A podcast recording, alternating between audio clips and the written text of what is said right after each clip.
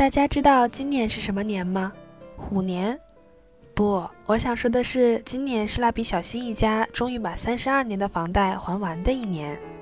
蜡笔小新于一九九零年八月开始连载，是几代人的儿时回忆。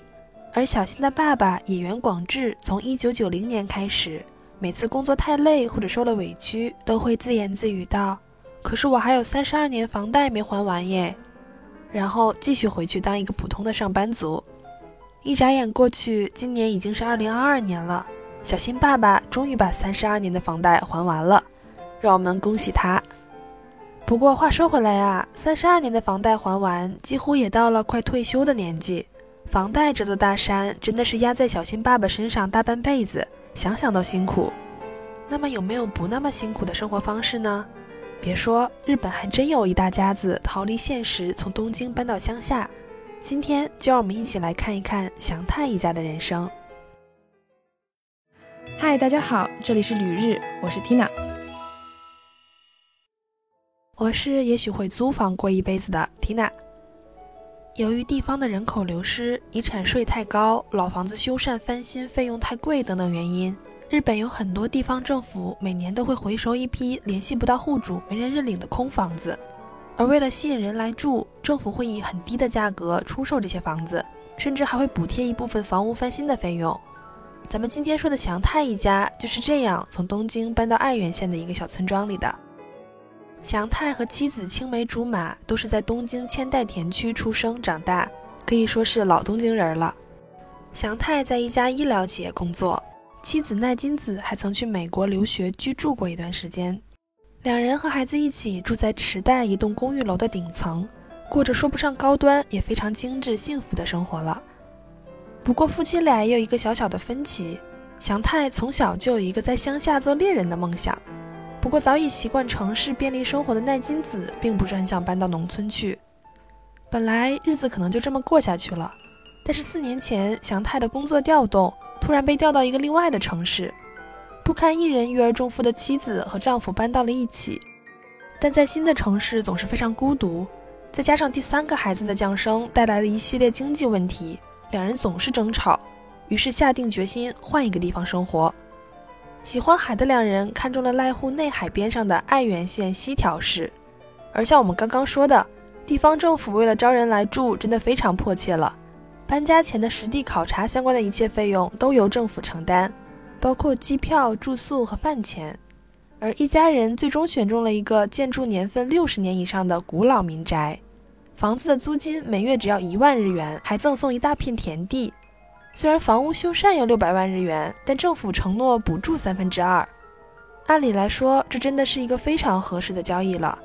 唯一的美中不足，可能就是这个房子没法住人。不是我娇气啊，是这个房子客观真的没法住人。房子从外观来看，就像临时用木板搭成的一样，看着也没有咱们农村的砖瓦墙结实。像所有日本的老房子一样，它有很多落地窗，所以也非常漏风，甚至屋里比外面还要冷。而且整个房子只有一个破旧的空调，天气冷的时候，全家只能缩在空调底下瑟瑟发抖。除此之外，老房子倒是非常节能，采用了太阳能板供应热水。但是阴天的时候就麻烦了，大冬天也只能洗冷水澡。不过这些还都不是最要命的，最让我接受不了的是老房子里的蛇虫鼠蚁。其实我小的时候在国内也经常在农村住，印象中也没有很怕虫子，但越长大越胆小。而且主要是我来自东北，而日本的大蟑螂和咱们南方真是不相上下，简直就是个小型飞行器。